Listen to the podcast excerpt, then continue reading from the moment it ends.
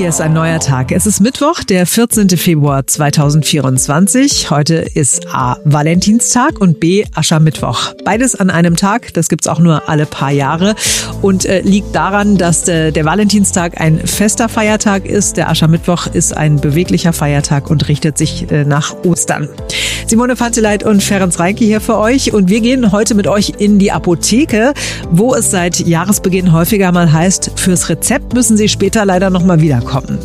Unsere Berlin-Reporter Lisa und Christian schauen einmal unter die Erde in einen vielen bei uns unbekannten, aber super wichtigen Tunnel und in den Himmel, wo neuerdings wieder der größte Adler Europas seine Kreise zieht. Und warum der Aschermittwoch Aschermittwoch heißt, das sagen wir euch heute auch noch. Zuerst aber sprechen wir über eine Neuerung, die es seit Jahresanfang gibt. Die soll vieles leichter machen, aber sie erschwert gerade noch Ärzten, Apothekern und auch uns Patientinnen und Patienten das Leben. Das digitale E-Rezept. Seit dem 1. Januar muss das ja ausgestellt werden. Dann gibt's die Verschreibung in der App über die Krankenkassenkarte oder als QR-Code statt wie bisher auf einem rosa Zettel. Allerdings jedes fünfte E-Rezept macht Ärger. Es gibt immer wieder Probleme mit dem E-Rezept und zwar nicht nur technische.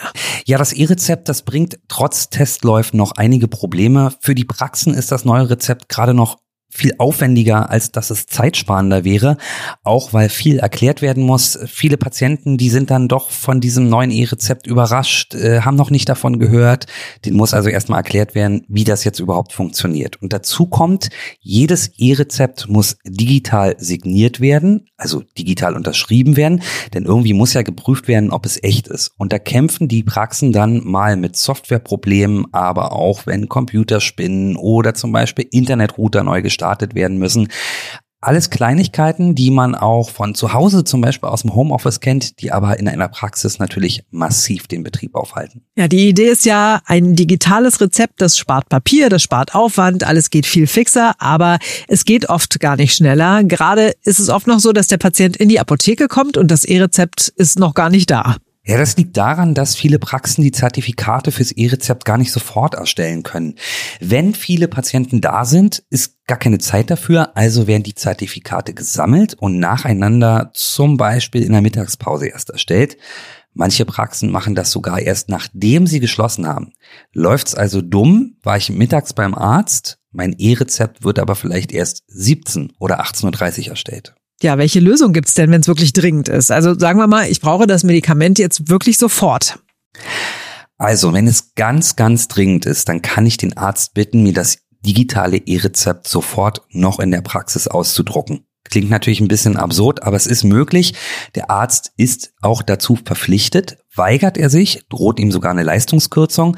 Ansonsten hilft es nur, geduldig zu sein. Wir haben bei Apothekern nachgefragt. Die haben uns gesagt, sie tun wirklich alles, um das E-Rezept so schnell es geht abzurufen und die Medikamente rauszugeben.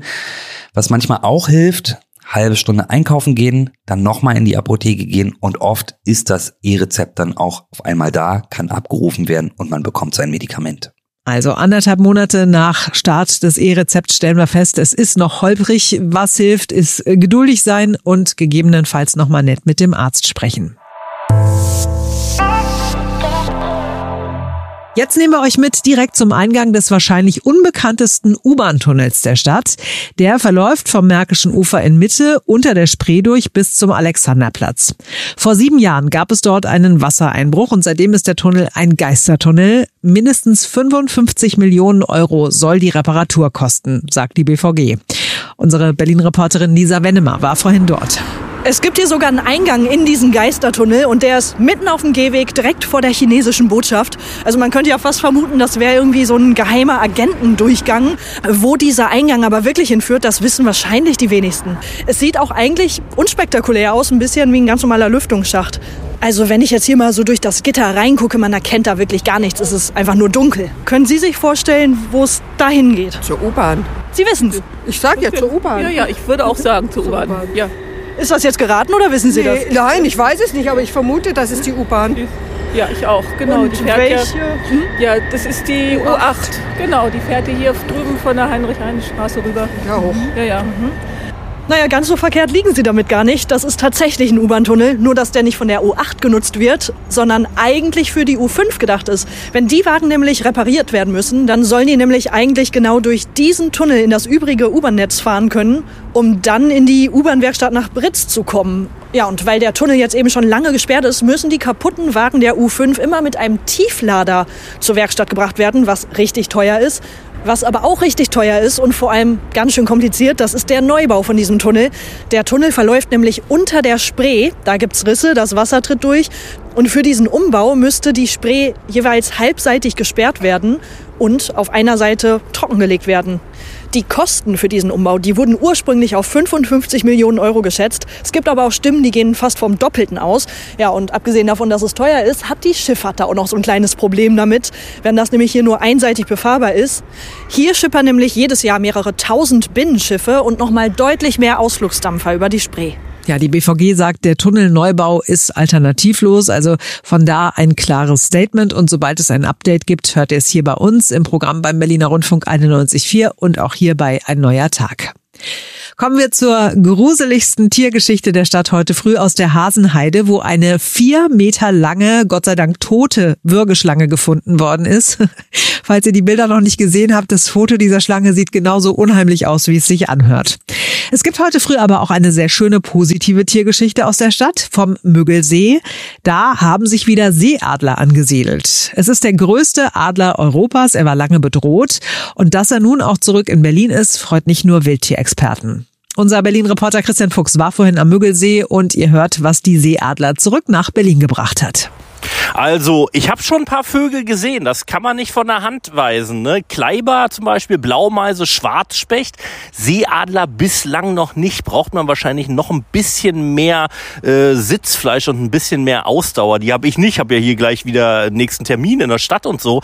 Äh, Josef Vorhold ist hier der Revierförster, der kennt natürlich die Seeadler. Herr Vorhold, äh, wir sagen natürlich jetzt nicht, wo das Nest ist, völlig klar. Sie haben äh, das Fernglas umgeschnallt. Wie groß war die Freude, als Sie die zum ersten Mal entdeckt haben? Riesig. Also ist ein sehr beeindruckender Vogel mit seiner riesen Spannweite, unser Wappenvogel. Und wenn er über den See fliegt, äh, ist es einfach auch ein beeindruckendes Bild. Also ist schon ein sehr majestätischer ja. Vogel. Man muss sagen, die sind ja nur braun. Nicht, dass Sie jetzt denken, hier, ach so, diese Ami-Seeadler, das sind nicht die mit den weißen Köpfen, sondern die haben so braunes Gefieder. Jetzt muss man natürlich fragen, die waren ja jahrelang hier nicht am Mögelsee. Was mögen die denn hier am Mögelsee? Warum sind sie denn wiedergekommen? Also sie haben hier zum einen Nahrung. In den Gewässern gibt es hier doch recht viel Fische rund um den Müggelsee, beziehungsweise auch Dahme, Demmeritzsee, Spree, mhm. Sellinsee. Das sind ja alles seine äh, Jagdgebiete. Also er hat schon ein sehr weites Gebiet, was er abfliegt. Und er hat vor allem hier auch große Waldgebiete, auch ruhigere Waldgebiete, die er für seinen Horststandort braucht. Am Ende ist es immer das Futter und die Brut. Ne? Ähm, können Sie noch mal einen Tipp geben, wenn ich hier irgendwie rund um Müggelsee spaziere? Wonach muss ich Ausschau halten? Oder wie kann ich den tatsächlich vielleicht zu Gesicht bekommen?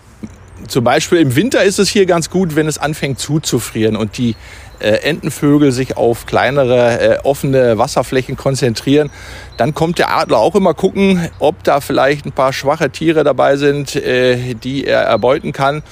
So einen guten Tipp ist schwer zu geben, weil, äh, wie gesagt, der hat ein weites Revier. Ich habe ihn jetzt auch lange nicht gesehen. Hm. Also hoffen wir noch mal, dass es friert. Wenn Sie jetzt Frühling wollten, ja, nix da.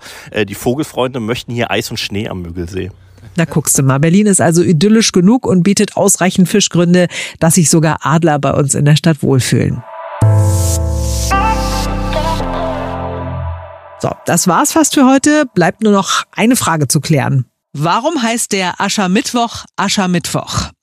Sie kennen doch bestimmt die Redewendung Asche auf mein Haupt oder in Sack und Asche gehen. Das bezieht sich auf einen uralten christlichen Brauch, bei dem Menschen, die schwer gesündigt hatten, ein Büßergewand anziehen mussten und mit Asche bestreut wurden. Dieser Brauch wurde später abgewandelt. Ab dem 12. Jahrhundert wurden am Mittwoch nach der Faschingszeit die Palmzweige des Vorjahres verbrannt. Mit der Asche bekamen die Gläubigen ein Kreuz auf die Stirn gemalt oder auf den Kopf gestreut, um sie an ihre Vergänglichkeit zu erinnern und zur Umkehr aufzurufen. Und weil eben an diesem Mittwoch Mittwoch so viel mit Asche herumhantiert wurde, nannte man ihn kurzerhand Aschermittwoch. wisst ihr Bescheid. Wir wünschen einen schönen Aschermittwoch und oder Valentinstag und wir sind morgen wieder für euch da, denn dann ist wieder ein neuer Tag.